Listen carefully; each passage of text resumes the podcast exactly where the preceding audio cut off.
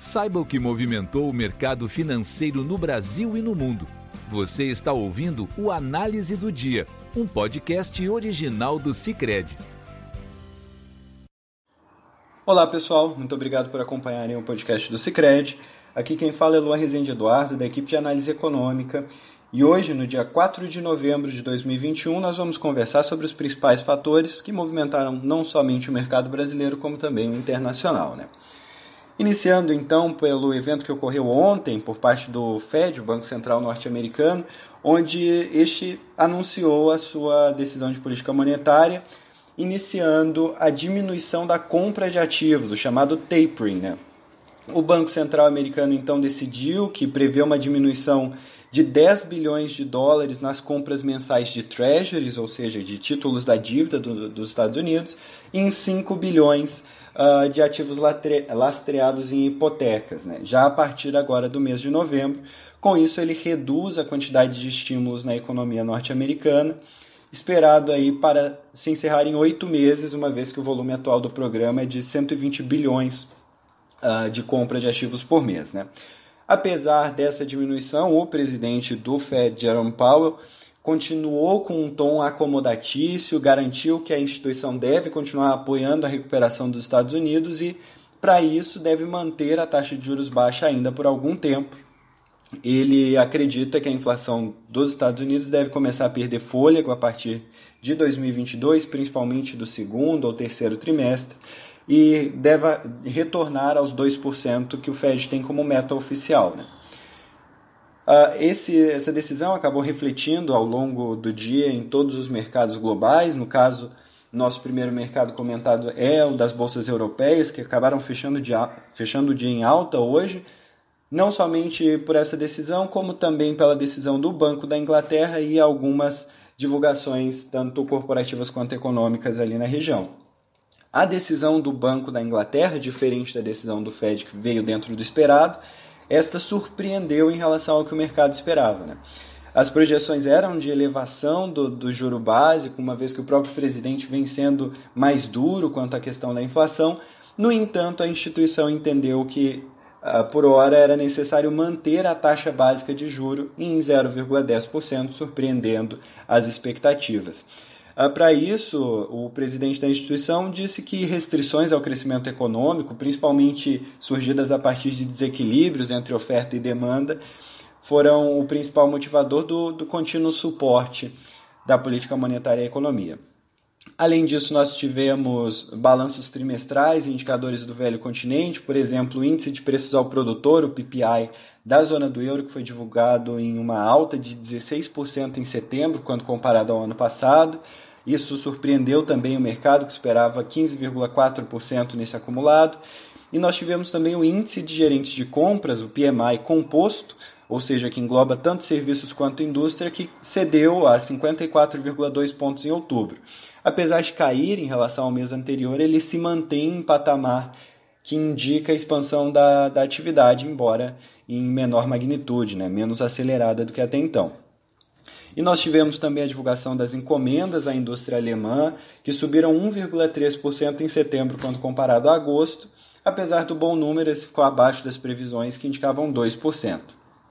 Nesse quadro geral, nós tivemos o índice londrino FTSE 100 fechando em alta de 0,43%, o DAX limitado pela divulgação da encomenda à indústria fechando também em alta de 0,44% e o CAC 40 em Paris uh, fechando em alta de 0,53%.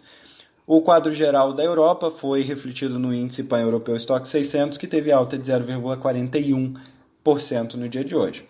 Indo agora para os Estados Unidos, existe muita expectativa em relação ao payroll, que deve ser publicado amanhã, referente aos dados de outubro, que mostra o quadro atual da, do mercado de trabalho norte-americano. Né? Por hora, são esperadas 400 mil novas vagas geradas nesse período, um número bastante positivo. Nós tivemos também hoje a divulgação dos pedidos de auxílio-desemprego da semana semanais, né, da semana encerrada em 30 de outubro, que mostraram uma redução de 14 mil uh, no estoque de pedidos, que agora foi a 269 mil. e isso fez com que caísse esse estoque de pedidos de auxílio-desemprego para o menor nível desde o início da pandemia, logo indicadores bastante positivos do mercado de trabalho. Né? Um, um divulgado e outro esperado. Com esse quadro, e também com a decisão do Fed que nós comentamos anteriormente, os juros foram pressionados levemente para baixo. Nós tínhamos o T-Note de dois anos que caía, que cedia um pouco a 0,406%, o T-Note de 10 anos que estava em 1,512% e o T-Bond de 30 em 1,958. Né? O câmbio acabou pressionando o petróleo em um dia que também teve decisão da OPEP+, o conjunto de países produtores de petróleo, que indicou que deve elevar a oferta em 400 mil barris por dia em dezembro, confirmando o que já era esperado, o que, por um lado, refletiu em, em um petróleo mais um petróleo em queda no mercado internacional, né? por exemplo, o WTI era negociado em queda de 2,54% a 78,8 dólares o barril, e o Brent também cedia 1,77% e era negociado, no caso de janeiro, a 80,5 dólares o barril. Isso pressionou principalmente o Dow Jones, que teve queda de 0,09%. No entanto, o S&P 500 avançou 0,42% e o Nasdaq avançou 0,81%, ambos atingindo o nível recorde novamente. O índice DXY, que mede o dólar contra uma cesta de moedas rivais, avançou 0,51%, majoritariamente pela queda da Libra, uma vez que a decisão de política monetária veio fora do esperado ali no país. Né?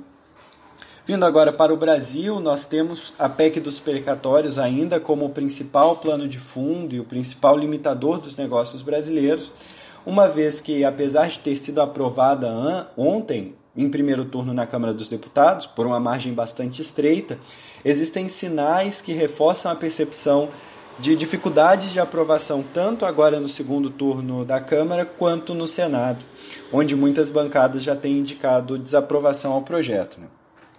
Isso fez com que o cenário de incerteza em relação às contas públicas continuasse uh, latente e motivou uma onda de aversão ao risco que limitou os negócios brasileiros. Né? O caso da PEC, se por um lado essa aprovação abala o arcabouço institucional sobre a questão fiscal, ela já está precificada na maior parte dos ativos brasileiros que se deterioraram nas últimas semanas. Uh, logo, é algo conhecido. Né? A alternativa seria pagamento do Auxílio Brasil por outros meios ainda não conhecidos, o que gera um, uma certa percepção de risco fiscal ainda maior, uma vez que a PEC uh, tem a sua aprovação abalada. Né? Nesse contexto geral, onde não sabemos qual, qual vai ser a saída para o pagamento do, do, Auxílio Brasil e outras questões de ampliação de gasto, a Bolsa foi o ativo que mais sofreu a aversão ao risco, cedendo 2,09%, também em parte puxada pelas ações da Petrobras, que cederam junto ao dólar no mercado internacional. No caso do dólar em si, perdão, cederam junto ao petróleo no mercado internacional. Né? No caso do dólar, nós tivemos o real sendo negociado em uma valorização de 0,29%, logo eram 5,60 reais para cada dólar. E no caso da curva de juros, nós tivemos alguns movimentos mistos. Né? No caso de janeiro de 23, Hoje foi fechado em 12,095% contra 12,106% no dia de ontem, então uma leve queda, apesar da taxa bastante elevada. O DI de janeiro de 25 subiu de 12,036% para 12,17% e o DI de janeiro de 2027 encerrou o dia em 12,19% contra 12,0% 4% no dia anterior, então a curva teve um ganho de inclinação aí pelas questões fiscais. Com isso a gente encerra o podcast de hoje. Eu agradeço a atenção de todos. Nos vemos amanhã na sexta-feira. Até mais. Você ouviu o Análise do Dia, um podcast original do Cicred. Até a próxima.